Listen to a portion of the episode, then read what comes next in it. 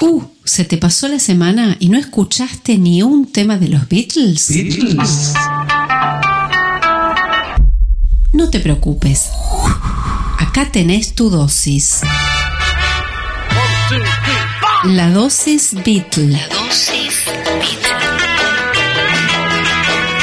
No pases más de una semana sin inyectar Beatles a tu vida. La dosis Beatle.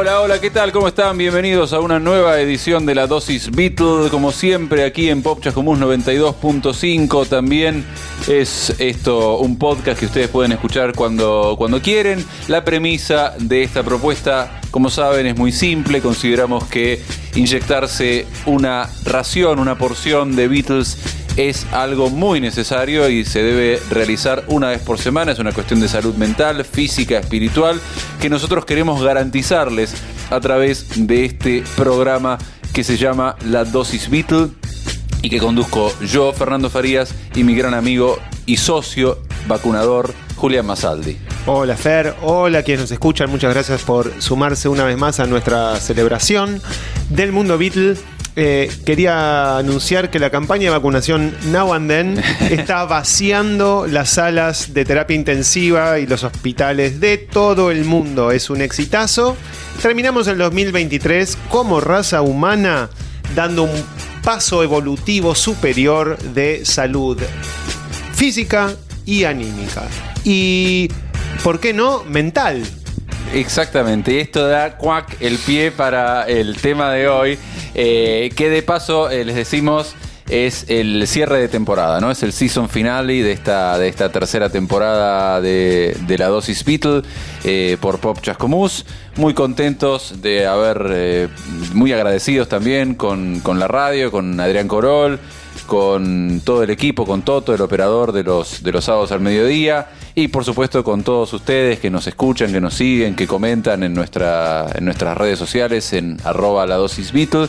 Y bueno, eh, así estamos llegando al final de esta tercera temporada, edición 2023 de la, de la dosis Beatles, que lo vamos a hacer con un invitado y vamos a poder hablar de algo que en todos nuestros, eh, en, en todas las charlas que tenemos de los Beatles aparece el tema, lo tocamos tangencialmente por arriba, que es las personalidades, ¿no? la dinámica, eh, la, forma de ser, las emociones, las relaciones entre, entre ellos. ¿no?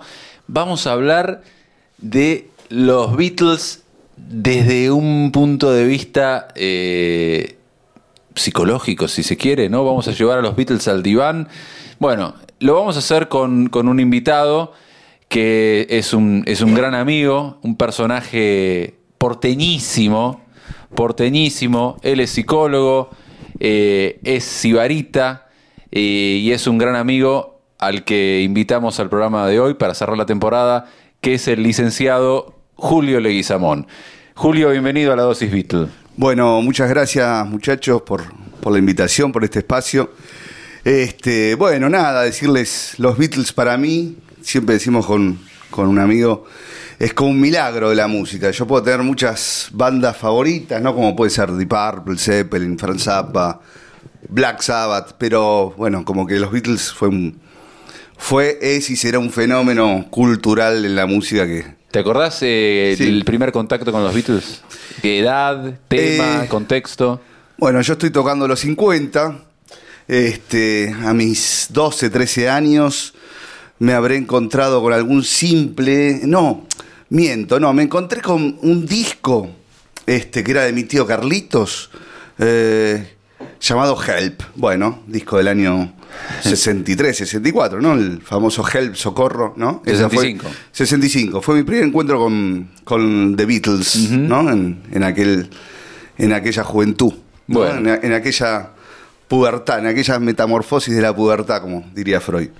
Bueno, hablando de Freud, está. Bueno, ahora me hace el pie porque eh, lo que queremos hablar un poco, charlar, viste, así medio, medio informalmente sobre, eh, en principio, eh, la dinámica, la dinámica de grupo, ¿no? De, ellos, ¿no? Esos, ellos cuatro, de la que somos testigos todos los, los bitleros y que lo seguimos casi como una novela, ¿no? Y los que conocemos el universo, como en un momento llegaron a ser como una unidad y de hecho, de hecho, en- hay, hay entrevistas que conocemos los bitleros en las que hablan, eh, está, vos le, pregun- le preguntás a uno de ellos y responde en, en forma colectiva, ¿no? E- e- Sí. en plural. Como una democracia, como un ideal de Sí, democracia. sí. Eso, eso, eso es, como, ¿qué, qué fenómeno es este de que un grupo de personas se mimetiza tanto hasta que pueden ser como una especie de entidad colectiva?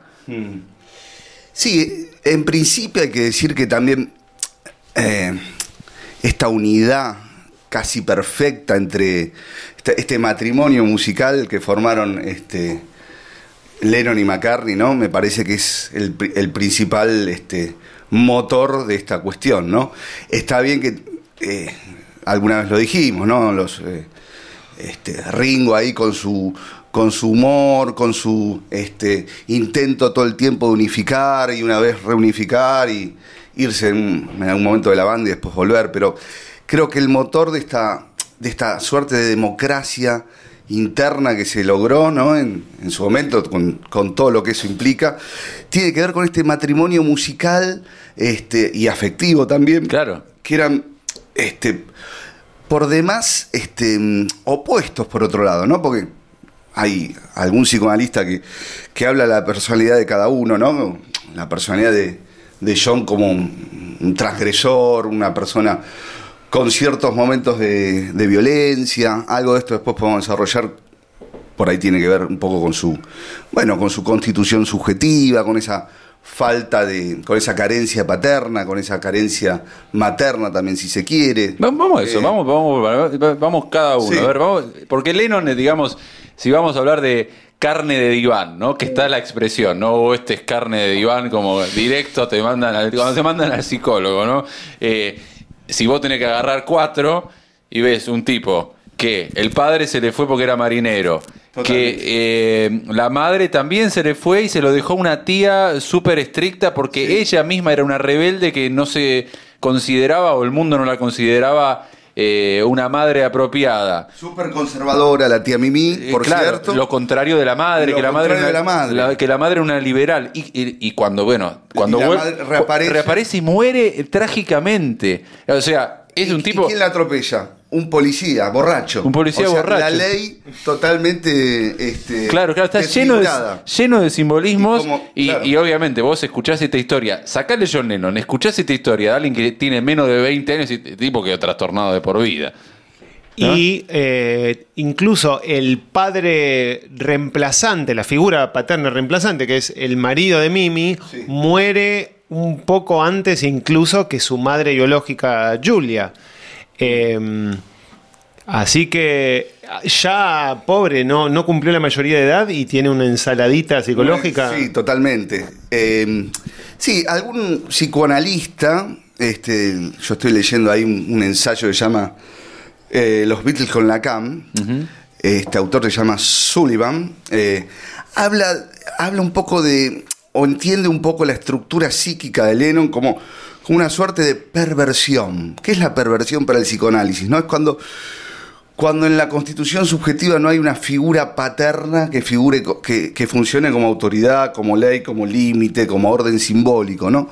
Algo de esto. No estamos yo- hablando de un padre varón, de- sino No, de la pues, idea, es de la, función, idea. Es la función, es la idea, la función. No, no, para es- que aclare, no es que es el padre eh, Claro, porque esa función- patriarcado, sino la- es un concepto. Es un concepto, más una función que la podría haber este, realizado perfectamente, no sé, el marido de, de la tía, por caso, pero bueno, eh, algo de eso no funcionó, algo de eso fue fallido y algo de eso eh, tiene sus efectos, bueno, en la realidad, digamos, en, en cuestiones por ahí más sintomáticas que, que él por ahí este, desplegó ¿no? En- a lo largo de su carrera, ¿no?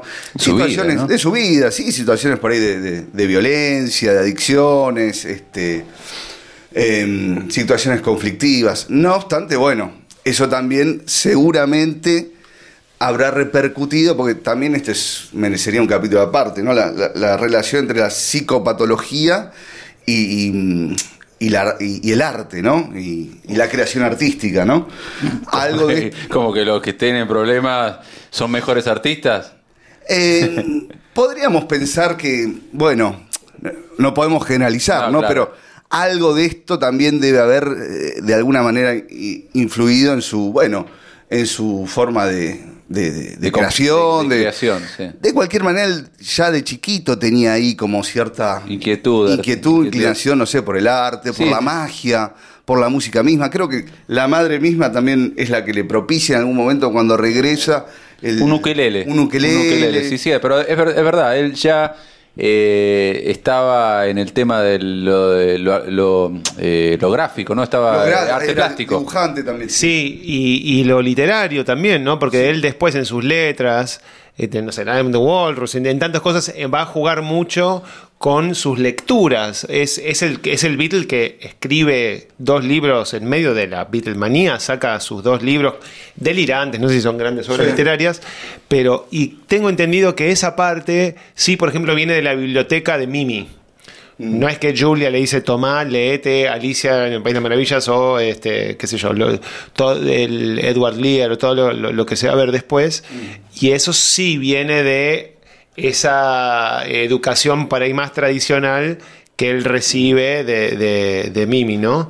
Eh, así que es cierto eh, lo, que, lo que dice Julio, ya más allá de, de su, o sea, no es simplemente un alguien emocionalmente herido que necesita simplemente lanzar al mundo su dolor, sino que tiene una tendencia artística propia, también desde siempre gráfica, literaria, musical y qué sé yo. Ahí, eh, no sé si, bueno, no sé, contá un poco más de, de qué, qué es lo que ves, pero con esa. ¿Cómo se ve esa historia inicial? Que incluso podemos incluir también a, a la pérdida, dentro de tantas pérdidas que va teniendo. eh, antes incluso de que estalle la Beatlemanía, se le muere Stuart Sutcliffe, Su, su mejor amigo. o uno que había sido su mejor amigos. amigo, ¿no? Entonces, como hay un momento muchas donde. pérdidas. Claro, muchas pérdidas. Una cosa que, que me gustaría decir también con respecto a, a la, a la creación es que en muchos casos, y el psicoanálisis esto lo, lo ha estudiado, el, eh, supóngase, el sujeto con alguna perturbación, por caso Lacan estudia Joyce, podemos pensar en algún poeta como Fernando Pessoa, digamos, eh, el, el- sujeto, digamos, con alguna psicopatología de base, encuentra tal vez en el arte una forma de anudarse, ¿no? Eh, anudarse de otra manera, ¿no? Un Anudarse ser- como eh, Constituirse. con- anudarse, conseguir un apoyo, un apoyo, una apoyatura, Ah. un punto de anclaje este, diferente seguramente al, al común de los mortales, porque Que- bueno, que lo común de los mortales es que diga la familia, la, el sí, la familia, lo consensuado, este, ¿no? Lo- eh, la normalidad, si es que existe en Tal este cosa. mundo lugar para, para la normalidad, pero bueno. Es como que John, así como otros artistas, eh, evidentemente encontró en el arte esa forma de anudarse, de, de estar en el mundo, ese punto de anclaje, digamos. sí, ¿no? sí, sí, sí. Bueno, vamos a hacer, está- esto está buenísimo. Vamos a poner un, un tema porque esto también es un programa sobre música, pero ya volvemos con John, que obviamente es el que más acapara, así con, con la lupa psicoanalítica, pero no vamos a hablar solamente de John. Eh, mirá qué tema, qué tema podemos poner de John Lennon solista en un programa como el de hoy. Ni más ni menos que. Mind Games. Cuac. Vamos, vamos con Mind Games entonces para este, seguir jugando con esa mente de, de John.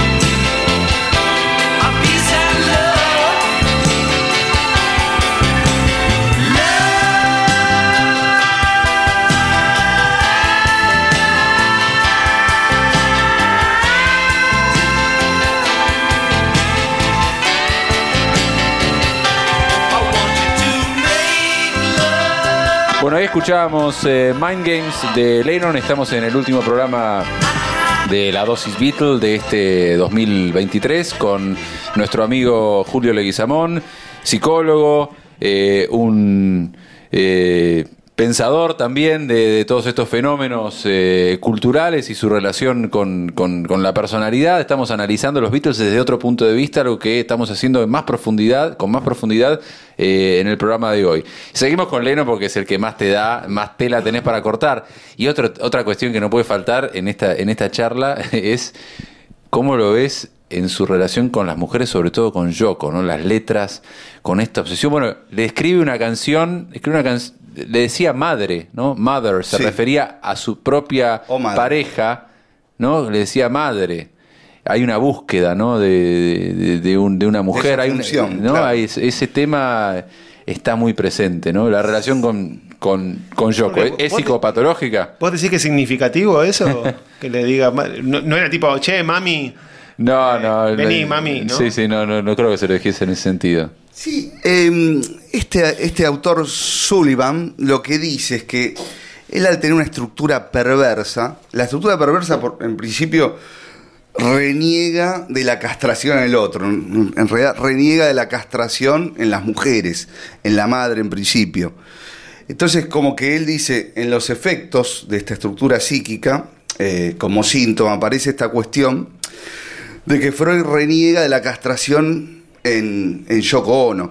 Y esto dice, se lo puede ver en algunos, bueno, en algunos videos, inclusive cuando, cuando hay como un juego especular entre Yoko y, y John, ¿no? como, como diciendo, ella es mi versión femenina, yo, yo soy el otro, yo soy ella. Sí, como, sí, sí. De ¿no? hecho, hay Hay como- un- en un momento él propone, Johnny, Johnny Yoko quería como que fuesen una entidad. Una entidad, como una que se- fusión, Como una, una fusión. fusión. Como si fuera la misma, la misma persona con dos cuerpos. Totalmente. Por otro lado, también Yoko fue muy. No, no es un síntoma, si vos querés, o sea, fue más, más bien propiciatoria, ¿no? Eh, está bien, algunos dicen de la separación de los Beatles.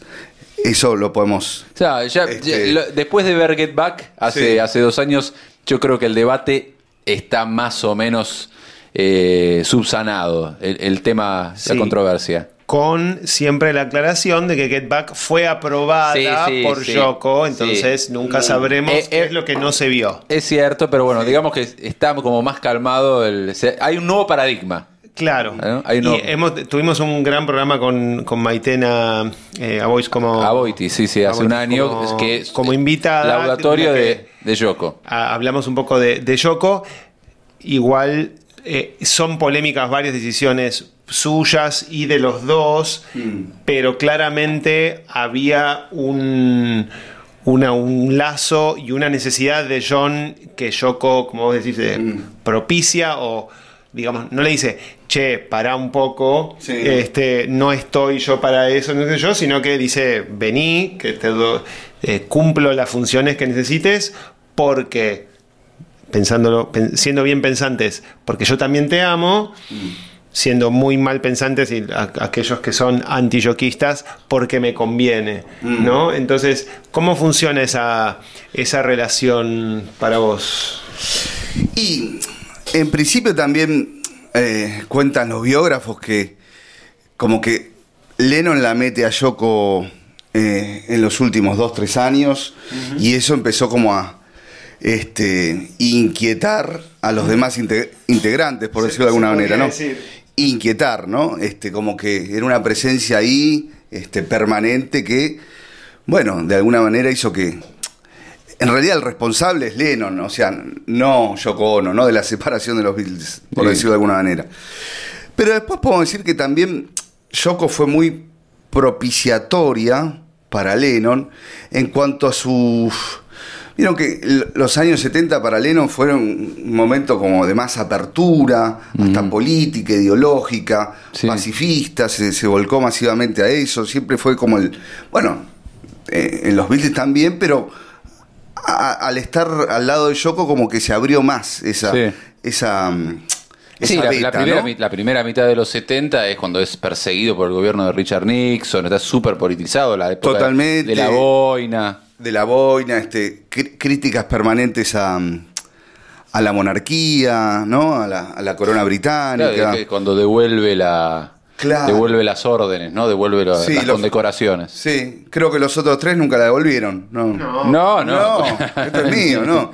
Sí, sí, él tenía como- desde siempre esta cuestión más transgresora, más irreverente, si se quiere, que bueno, encontró en Yoko ese, ese como esa, esa fusión que le Pero no es, propició. no es un poco eh, un poco una, in- una inmadurez esa eh, porque sabemos que al final de su vida y no lo, lamentablemente no vamos a ver porque lo, lo mataron Sí. pero que en los últimos cinco años como que se había había pasado otra etapa y veía las cosas de, un- de otra forma no como que era Mm. Muy cambiante no Bueno, eso puede hablar también de su constitución y se- de por por estructura eso, psíquica. a de- eso voy, a de eso su inmadurez, un de día, su- dice- un día dice una cosa, al, año siguiente Y dice bueno, otra. también tiene que ver con esto, con la, con la dificultad que tuvo de- en la constitución subjetiva de estos objetos parentales que no le fueron propiciatorios, ¿no? Una madre que, que estaba borrada, un padre que estaba más que borrado, una tía este, que cumplió una función, bueno, este,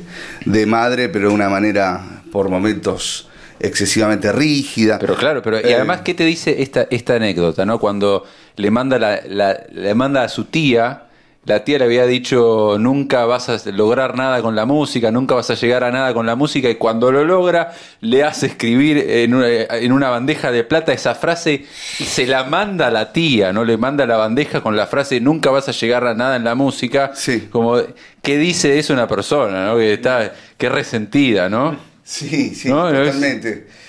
Eh, ¿Cuántos conflictos, no?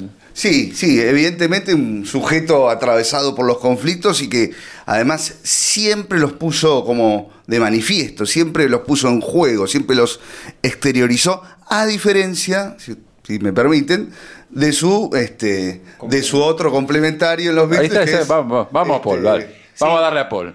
Quería, bueno, como transición también me, me parece interesante esto que estamos hablando de, eh, de Yoko y vamos a hablar de Paul. Y hay un punto en el que me, parece que cuando empezás a investigar sobre esos últimos tres años de los Beatles y de cómo John queda medio anulado en un momento por, el, por la droga, por su vida suburbana, familiar con la que no se siente identificado, y Paul se pasa a ser de repente el motor de la banda cuando hasta entonces había sido o igual o John eh, como el principal compositor, etcétera, ¿no? Si no hay algo de búsqueda de, de Yoko como una suerte de eh, reaseguro o de refuerzo ¿no? frente a un Paul que está creciendo en poder en- dentro de la banda y decir, bueno, pero yo no soy yo solo. Yo, eh, o sea, yo ven- vengo medio en el 67, ponerle con Sgt. Pepper, que aporta menos, qué sé yo, y Paul está tomando velocidad y hace Magical Mystery Tour y qué sé yo. Y como que John de repente consigue en Yoko lo que ya no ve en Paul, que es ese, esa, esa lealtad que Paul, que John, perdón, que John le exigía a todo el mundo, ¿no? Como, o estás, o, est- o sea, si me vas a abandonar, te hago mierda yo antes. ¿No? Ahora, si, si, si estás como haciendo la tuya, como a Paul, entonces yo voy a armarme como con mi, mi- mi e- mi equipo con Yoko, ¿no? Y él un poco dice, y hasta Paul medio que em- empezó a entender, bueno, John empezó a tener con Yoko lo que antes tenía conmigo, como que tuvo una nueva socia creativa. No sé, no algo como medio estratégico de decir, eh, como de, de- de- ante la ruptura de esa simetría con Paul o de ese equilibrio, él dice, bueno, yo me, me hago mi propio nuevo equipo con, con Yoko. Es, es posible, ¿no? Eh, Es justamente esta cuestión de la grieta tan en boga ahora. Algo de eso tal vez este, se, se venía este, dando en los Beatles. Y bueno, claro. Además hay que decir que se sabe, lo decían los biógrafos, que eh, Paul era sumamente meticuloso, ordenado, era como en relaciones públicas también, ¿no? De, de los Beatles, ¿no? Era como el, el- el líder más por ese lado, ¿no? Está bien, el líder musical también ha, ha dado este, grandes cosas, pero como que eh, Paul te- em, tenía como por sobre Lennon, este, como esta, sí, como esta autoridad que en algún momento a John evidentemente le empezó como a, a molestar, ¿no? Sí, empezó a ¿cómo molestar, se- ¿Cómo llaman a- esas personalidades? Eh, En inglés se dice control freak, esos que quieren estar a- Sí, controlando. controlador, Un contro- controlador. un eh, controlador. por eso también Sullivan habla Ta- el, libro que está citando que Julio citando, se llama es- Los Beatles y Lacan, un requiem para la edad moderna de Henry Sullivan. Claro.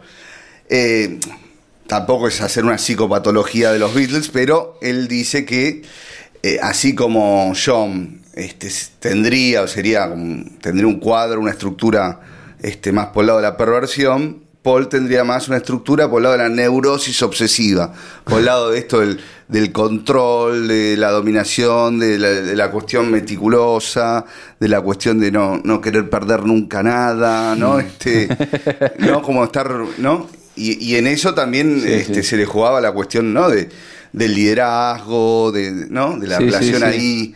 Sí, cuando hablamos de neurosis obsesiva, eh, no estamos hablando del personaje de Jack Nicholson únicamente, que tiene un No, no, es, no. es un universo muy Amplísimo, no hay dos muy- neuróticos obsesivos iguales. Muy, muy, muy, muy, muy amplio, ¿no? Y de hecho Sí. es lo que la mayoría, si tenés que diagnosticar, la mayoría algún tipo. Claro, de- es lo que se, ah, se conoce como TOC, ¿no? Y- Claro. El personaje ese, ¿no? De Sí, sí, sí, pero, ¿no? Pero no, no estamos hablando pero, mm, específicamente de esto, sino Claro, no. Es, una en forma este de- caso es una forma que se encuentra, que, que se veía en, en Paul más de, Claro. por el lado este de la- del control, de la dominación, del querer este Estar en todo, en, en ¿no? todo, no perderse nada, no perder nada, ¿no? ¿no?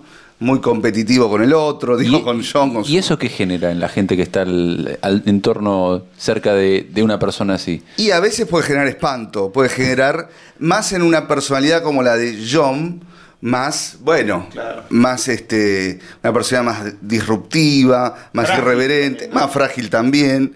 Entonces empieza a encontrar acá una especie de, de- de- de progenitor medio rígido y, y hablando El, mal- el- el lugar común es que, es que John tuvo una infancia triste y Paul tuvo una infancia feliz, Más feliz. una familia unida, un padre presente, una madre que se murió, sí, Sí. pero no en las circunstancias que la perdió John, eh, reuniones familiares y, Sí. que, y, que, y que, bueno, que se buscaron por lo que le faltaba a cada uno. Claro, como esta cuestión que decíamos, del, como una especie de, de- de pareja complementaria, ¿verdad? Este, sí, y otra cuestión que se decía es que, así como decíamos que Lennon era muy de exteriorizar los conflictos, de sacar afuera las cuestiones que tenían que ver, bueno, con, con su constitución subjetiva, con todas las problemáticas que, que, que- que lo acompañaron de toda la vida, Paul era más de evitar el conflicto, evitar el conflicto, este reprimir, como se dice comúnmente en, en el psicoanálisis, reprimir el conflicto, reprimir... Jamás, jamás mostrar debilidad, ¿no? Claro. O vulnerabilidad. Él hoy en día, como no lo tuvimos a Lennon de 80, ¿no? Pero sí tenemos a Paul y logra atravesar no solamente su propia evolución, ¿no? Como persona, sino además atravesar tiempos en los que muchos de los valores esos de masculinidad, qué sé yo, se ponen en, cuestión y él como alguien bastante eh, avanzado o interesado en, en la evolución de esas, de esas cuestiones, logra mirarse a sí mismo y dice, bueno, lo que pasa es que en nuestra época los hombres fuimos educados para, no sé, no hablar de nuestros sentimientos, no expresar, ¿no? Este cariño, etcétera. Por ahí también puede haber algo de eso, al mismo tiempo que hay algo en su personalidad que tampoco quiere mostrar eh, nunca vulnerabilidad. Exactamente.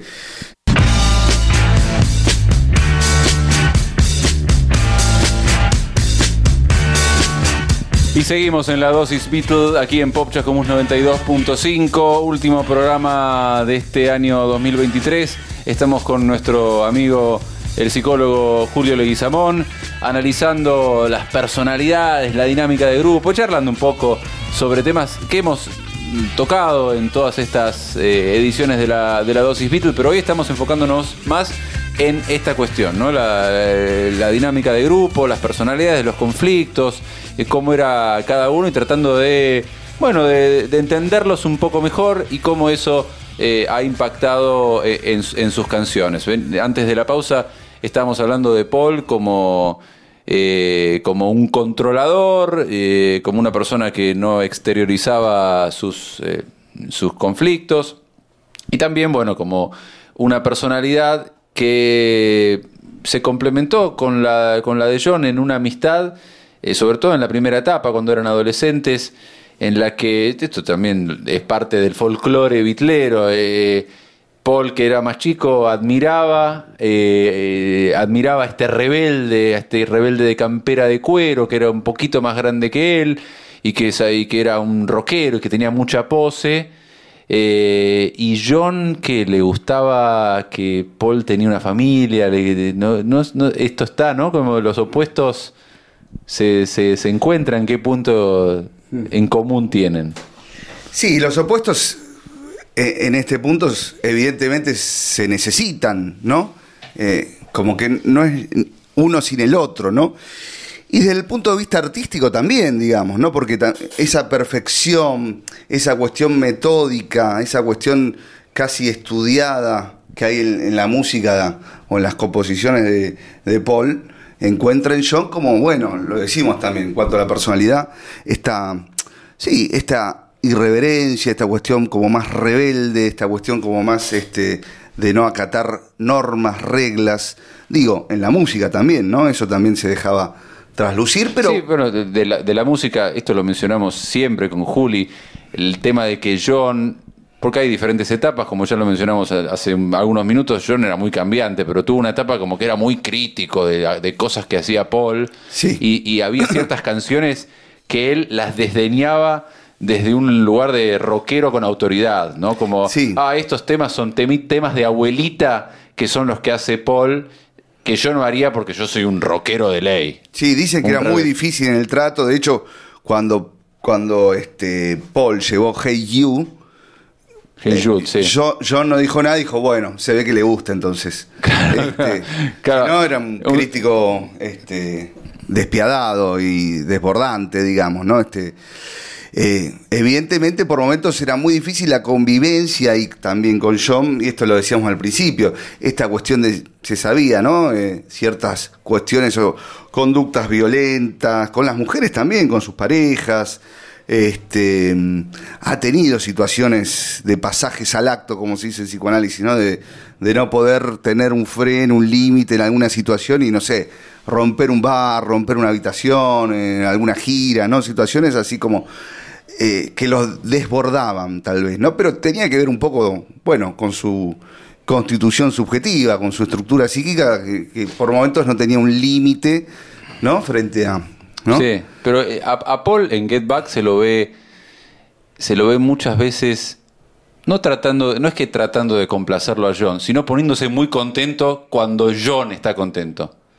Como que eh, todo gira eh, en Get Back se ve como que John cuando está bien, está contento, alegra el ambiente y todos están ah, qué bueno, qué lindo bueno. y que y cuando John entra en estado así como que Claro. rompe todo, ¿no? Sí. Estaba como que es el centro de, de atención. Permanentemente, evidentemente, ¿no? Permanente, eh, el centro, o sea, como el, el disruptivo, el conflictivo, ¿Y pero el talentoso por- también. ¿Por qué genera atracción ese tipo de personalidad?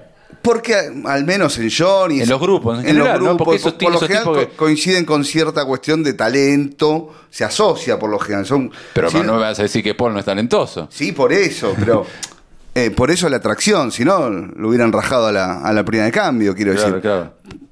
Sí, eh, bueno, y eh, estamos viendo eh, la dinámica central que obviamente en los Beatles es, ¿no? Entre, entre John y Paul. Y estuvimos eh, metiéndonos un poco también en la figura de, de Yoko. Nos queda seguramente muchísimo, pero como el, eh, también el tiempo vuela, son cuatro y hay mucho personaje y mucha dinámica dando vuelta también, que está buenísimo ver y además escuchar un poco de su maravillosa música. Pero yo, como, eh, eh, como George es mi Beatle favorito, y siempre siento que, eh, así como lo sintió él en su momento, queda un poquito eclipsado. Eh, es interesante preguntarte, en esta dinámica de dos que se arma entre John y Paul, ¿qué lugar hay para el tercero? Porque George se pasó todos los 60 eh, mirando a este, este baile entre estos dos y buscando meter ahí, este, ¿cómo se dice? Meter baza, este, me- Encontrar- Cuña, encontrar sí, sí, su encontrar- lugar. ¿Qué, eh, cómo, cómo se mira desde la, no sé, la psicología grupal, desde la dinámica grupal, desde, o al menos desde parado desde el lugar de Sí. eh, mirándolo solo al pobre George como individuo? ¿Cómo haces para eh, hacerte un lugar, desarrollar una autoestima? Es el más chico, Sí, sí, además, y, y eso ¿Y- y no qué- se lo dejan. ¿Qué, consecuencias tiene en, en tu, en tu personalidad? ¿no? Porque cuando terminan los Beatles, George está resentido con esto y es muy simbólico que su primer disco es un disco triple de canciones que, le- que los otros le dijeron, no, no, no, no, no. Te mata eso, ¿no? Sí, hay que ver. En principio, decir que por lo que se sabe, la personalidad de George inicialmente era una, era una persona más bien retraída, inhibida, absolutamente tímido, eh, ¿no? Este, hay que ver en, e- en ese punto si queda como el tercero excluido o como el tercero que puede funcionar en algunos casos, esto pasa en la dinámica de grupos, como mediador, ¿no? Como alguien que de alguna manera viene a poner ahí este, como una especie de mediador, de árbitro, de, de- de alguien que de alguna manera se pone este, en los conflictos como a, a mediar, a, no a tomar partido, sino a tratar de estar ahí. Dicen que también esa función la cumplía de alguna manera y desde el humor también eh, Ringo, ¿no? Ringo, como, sí, sí. como los dos mediadores ahí que estaban todo el tiempo haciendo equilibrio entre, entre la- esta relación tan conflictiva y, y- y talentosa a la vez entre, ¿no? De Paul y, y John, ¿no? Pero sí, eh, evidentemente George siempre mantuvo esa, ese bajo perfil, ¿verdad? Este, Y así lo, así lo marketearon, ¿no? Así lo, después lo, como lo- hicieron el packaging, como que él era el, el Beatle tímido, pero también vuelvo a Get Back, cuando salió, y eh, con- mediante la inteligencia artificial pudimos conocer un diálogo entre John y Paul, en la que reconocen, che, la verdad que lo ninguneamos mucho a George, lo hemos tratado mal, lo hemos dejado de lado. Y, y uno puede ver ese, e- ese, ese lugar al que había sido relegado George, sí, reconocido por el mismo, por el mismo John. Y como eso no genera mucho resentimiento. A ver, cuando uno lo ve a George en, la- en los videos de Anthology Sí. de los 90, uno ve un tipo que no, que está con bronca. Y, y lo- que está. Con bronca no, como. No está, no está en el mismo tono que George, que, que Paul, Que Paul. Y, y que Ringo. Está como, ah, bueno. No, está combinando el reloj. tipo, Sí, ¿Cuánto ex- tiempo más tengo que quedarme acá Sí, sí, sí, para, como- para cumplir? Eh, sí, y, y siempre fue el de, el de las declaraciones más cáusticas, más, más ácidas, ¿no? Con respecto a los Beatles, él dijo, nosotros entregamos nuestro sistema nervioso al mundo para que el mundo se pudiera, digamos, pudiera tener la, su fiesta Beatle a expensas nuestras, Mm. las canciones tipo Taxman. Eh, su primer composición en los Beatles se llama No me molestes, Don't Bother no Me. me molestes. Y al mismo tiempo, pero y, y- y eso también me resulta fascinante en la personalidad de George, es el tipo que compone una canción diciendo dónde está, por qué se llevan mi guita lo- los impuestos y al mismo tiempo es el más espiritual. En el mismo álbum está hablando de la espiritualidad india y de la reencarnación y los ciclos eternos. O sea, Eso- eso está que- en, el, en el coso más terrenal y en el coso más espiritual. ¿Hay coherencia en eso o es hipocresía o es nada? Incoherencia. Habría que ver, ¿no? Habría que ver, pero es cierto que esto que dice acá el compañero Juli, ¿no? Este, eh, la entrada, sí, al, al misticismo, al budismo, ese viaje a la India, eh, el George es quien más, este, Se, se involucra. con quien más se involucra con eso y quien hace algo con eso, digamos, ¿no? Quien, quien mantiene como una filosofía de vida este, al- hasta el último de sus días, ¿no? Con, con relación a, a esa posición subjetiva, si se quiere, ¿no? De- tal vez sí, tal vez esa posición subjetiva, ese misticismo era lo que más le, le- le cabía, digamos, en cuanto a esta tranquilidad, esta parsimonia, está bien, tenía sus declaraciones a veces, este, A ver, a, a Este- nivel, a nivel, a nivel comedia, fantásticas, o sea, para son muy, muy graciosas. ¿eh? Cuando hicieron la gira esa final, que los los echaron de Filipinas, salieron corriendo. No, bueno, ahora Sí. volvemos al Reino Unido y después vamos a vamos a Estados Unidos que nos sigan cagando a palos. Dijo, dijo, dijo algo así. Tenía su, ir- su fi- una No, fina ironía manejaba, era ¿verdad? El mejor, el mejor. Era, sí. Era brillante, Eh, en ironía. Una legendaria eh, observación de él es eh, cuando son cuatro este, pibitos y en un estudio por primera vez grabando su primer tema frente a la gran oportunidad de su vida y terminan de grabar y van ahí al, al estudio de Abbey Road donde estaba George Martin y que les explica, bueno, eh, si van a tener que, si quieren tener éxito van a tener que mejorar su equipamiento y, este, y por ahí... eh, eh, el tema este que estuvieron grabando, etcétera, ¿no? Como que les dice, le, los, les marca un poco este, de cuestiones. Dice, ahora, eh, ¿cómo están ustedes? ¿Cómo se, George Martin dice, ¿hay algo que no les guste? Y ahí George, famosamente, el más chico de todos, En le el dice, primer encuentro con el "Mira, productor". El primer encuentro con el productor que les va a salvar este, la Sí, sí. carrera y le dice, mira, para empezar no me gusta tu corbata. ¿No? O sea, siempre tiene eh, desde el principio. Una, salida- una fina Ácida, ironía, sí. ácida, irónica, Sí, un humor cáustico, si se quiere, ¿no? Vamos a escuchar algo de música, vamos con otro tema este seleccionado por Julio. Eh, vamos con Eleanor Rigby.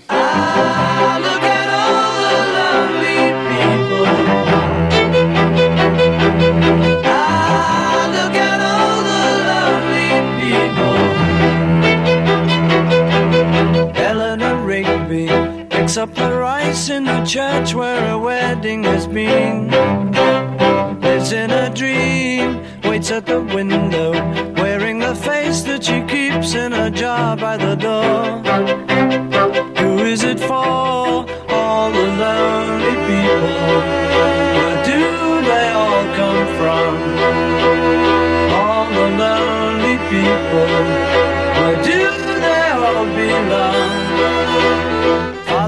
Mackenzie, writing the words of a sermon that no one will hear. No one comes near.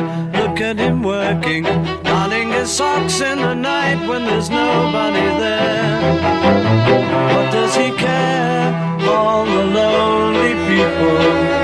Where do they all come from?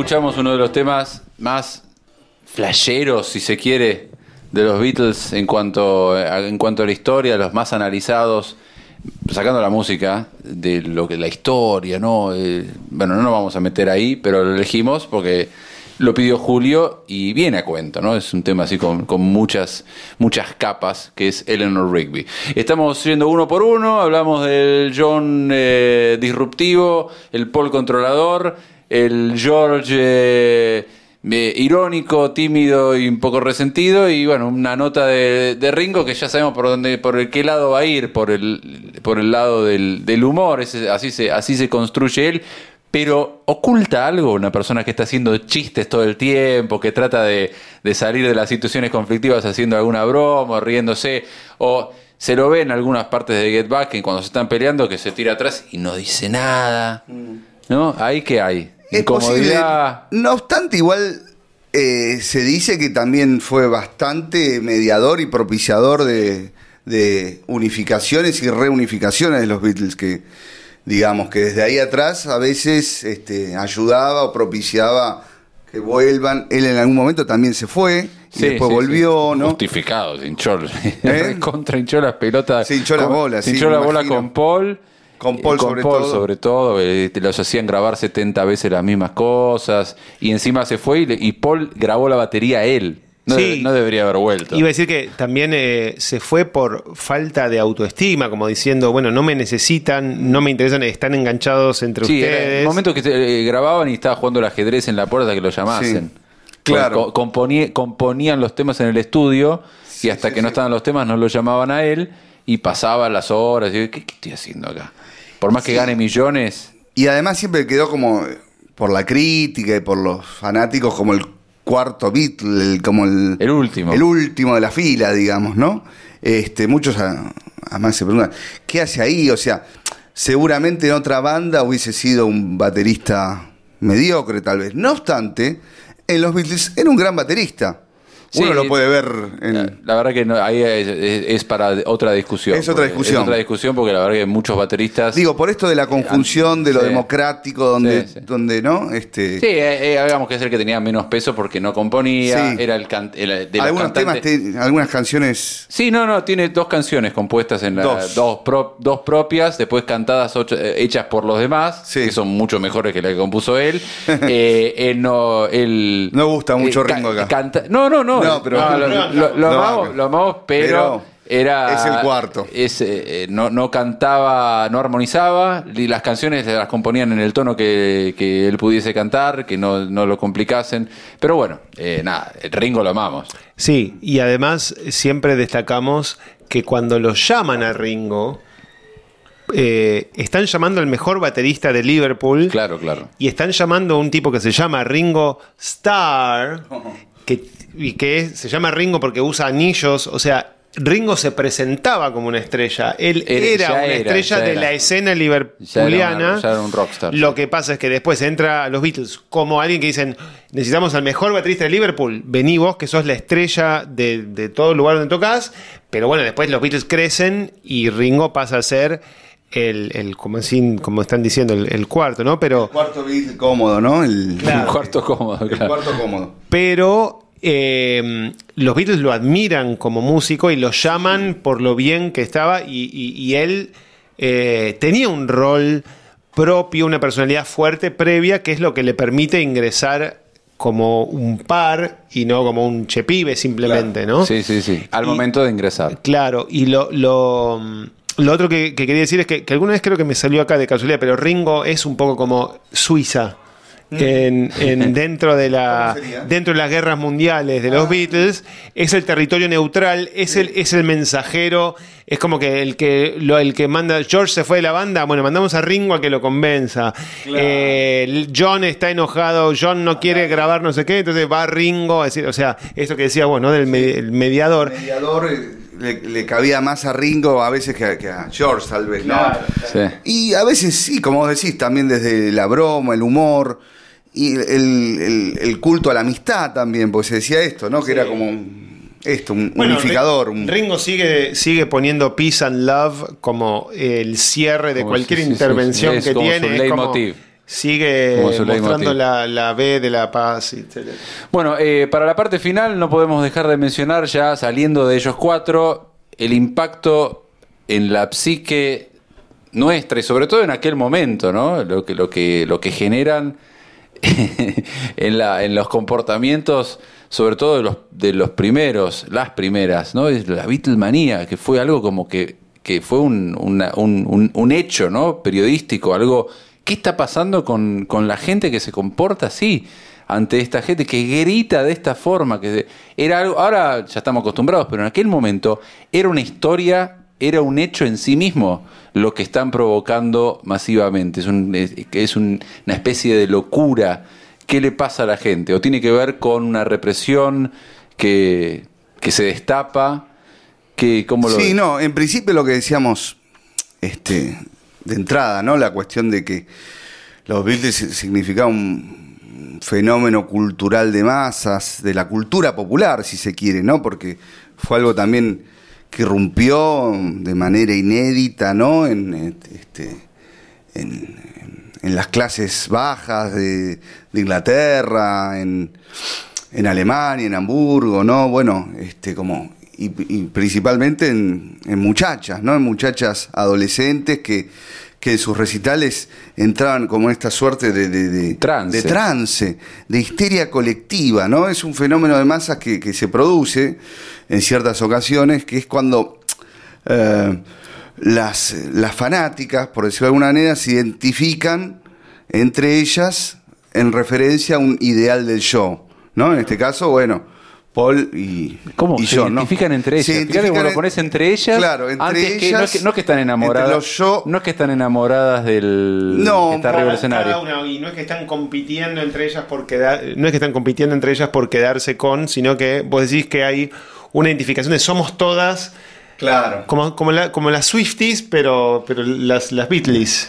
Claro, porque creo, sí, Freud habla de este fenómeno que es en psicología de las masas y análisis del shock, donde, claro, pasa también con los líderes políticos, los líderes religiosos en su momento, ¿no? Que los shows se identifican entre ellos, pero en referencia a un ideal del show. Como es un catalizador ¿no? lo Un que está arriba, de- catalizador. Arriba del todos en escenario. la misma. Pero lo que está pasando es entre vos y yo como fanático de los Beatles. Como fanático de los me Beatles, siento acompañado, me siento en una familia. Identificado, me siento- este, estamos en la me misma. siento en la misma. Ah, mirá qué interesante. Pero bueno, en este caso, claro, eh, lo curioso es que entraban la- las fanáticas en una suerte de, de- de- de trance, de histeria colectiva, de locura colectiva. Había veces que, o sea, no se escucha, no escuchaban a. No, no, eso No escuchaban sé. el recital. No, no, no. y que, No de, escuchaban. hecho, de hecho, ese es uno de los motivos por los que Dejaron de tocar en vivo, ¿no? Pero también era la época, También. no existía un sistema de sonido apropiado Claro. que permita que no pase eso. Claro, se hincharon la bola también, Sí, digamos. no, no, no me escucho nada, a la gente no le importa si tocamos o no. No está, están- está pasando otra cosa, está pasando esto que vos estás describiendo. La verdad que nosotros Claro. estamos, estamos para hacer música y. Sí, sí, además- Ya juntamos bastante plata. No solo eso, esas escenas que ve- se ve a ellos corriendo este, y las fanáticas detrás, ¿no? En alguna película. Bueno, este, situaciones que por ahí inicialmente ellos este, les generaba cierto entusiasmo, lógicamente, pero en algún momento, bueno, evidentemente algo de esos le, le empezó a, como a, a hacer piedra en el zapato, a molestar, ¿no? Claro, claro, claro, Este, claro. Sí, sí, sí. Mirá pero bueno. Nunca lo había pensado, sí, eso que est- está bueno eso de pensarlo así, que la- las, las fanáticas no es que estaban compitiendo, ay, quiero, eh, yo quiero ser la, la novia, el objeto de deseo de mi ídolo arriba del escenario, sino como que me siento acompañada por estas chicas que están gritando como yo Somos- y soy parte de algo. Claro, Eso somos- es la Beatlemanía. Claro, No, somos estoy enamorada esta masa. ay, de este. Claro, e- es, eso me junta, como el cataliz. El hilo conductor son El ellos. hilo conductor. Son ellos, pero en realidad lo que está pasando es lo que me pasa con las otras fans. Claro, y hasta con una especie de contagio psíquico que se genera también entre las entre las fanáticas, ¿no? Este contagio psíquico, ¿no? Este identificatorio, ¿no? Siempre en referencia a un, a un otro ideal, a un ideal, un ideal del yo, ¿no? Este, pero sí, es algo más de identificación entre ellas. Por ahí, siendo que no sé si estamos ya para ir eh, eh, cerrando esta eh, fascinante charla sobre los Beatles vistos desde el, punto de vista psicológico. Por ahí pensando más en ya ampliando al máximo la visión, pero digamos entre porque si- siempre decimos que la historia de los Beatles es como la historia es una de las historias más bellas del siglo XX, ¿no? Y uno de los romanos, los romances más grandes de- eh, que son entre qué sé yo, entre los Beatles y los demás o es, es una de las pocas historias bellas que obviamente termina medio mal, qué sé yo, este, pero igual le gana la luminosidad. Entonces, por ahí pensando en no sé cómo ponerlo, como entre eh, eh, los Beatles y la humanidad, es un poco fuerte, pero como fenómeno mundial y como, qué sé yo, como esto, como historia en la que nos referenciamos todos, porque también tenemos, hoy en día se sigue usando, no sé, la Yoko de eh, el grupo de amigos, ¿no? O eh, el, el Lennon, qué sé yo, o sea, son, son arquetipos en un punto. En la, en la, en la lingüística, en la salsa lingüística de, la, de, lo, de lo cotidiano, ¿no? Este, con muchas otras cosas. Por eso yo creo que también es un fenómeno de, de la cultura popular, ¿no? Es cultura popular, cultura Claro. popular de masas. Sí, sí, sí, Este, Porque entró, claro, en, en todos los ámbitos, en todas las clases sociales, en todos los países, ¿no? Y trasciende las épocas. Y trasciende las épocas, Trasciende sigue las habiendo épocas. Sigue habiendo, sí, sí, fanáticos sí, con sí, los años, tal cual, ¿no? tal cual. Bueno, gente, eh, la verdad, un lujo terminar la, la temporada 3 de la dosis Beatle eh, así, hablando, hablando de estos temas, con nuestro amigo Julio Leguizamón, psicólogo, que se sumó a esta última dosis, nos ayudó a, a darnos la última dosis del año. Julio, muchísimas gracias por, Bueno. por venirte hoy al estudio. Muchas gracias a ustedes y bueno, este, gracias por el, el espacio para seguir pensando estos temas que nos convocan como siempre, los Co- Beatles. co- ¿Qué ¿Coincidís más? que hacen bien los Beatles eh, Pero- darse una dosis semanal? Pero por favor, es ¿Eh? terapéutico, ¿Eh? diría. Qué grande. Gracias, Julio. Bueno, eh, Julián, eh, cerramos el año. Un gusto hacer el programa. La verdad que. Va, todo para arriba. Sí, eh, gracias Fer por estar ahí y este, eh, hacer eh, todo lo que haces para que esto exista. Eh, es un lugar hermoso de nuestra, ¿no? de, de- de- de nuestra rutina Sí, eh, sí, esto. Y muchísimas gracias a quienes están del otro lado de la radio, a quienes nos escriben, a quienes nos escuchan eh, por el podcast. Es un, un gustazo. Eh, la verdad es que nos han tocado un par de un- unos tres años muy privilegiados para Sí, hablar, sí, para, sí. para estar en estos temas. Que sí. Eh, veremos qué queda para el 2024, pero eh, los esperamos este, el año que viene para seguir dándonos nuestra dosis Beatles. Gente, eh, que terminen muy bien el 2023. Los esperamos en el 2024. Gracias nuevamente a Pop Chascomús, a Adrián Corol por darnos este espacio. Esto es la dosis Beatle. Soy Fernando Farías. Soy Julián Masaldi. Y hasta el año que viene. Chau.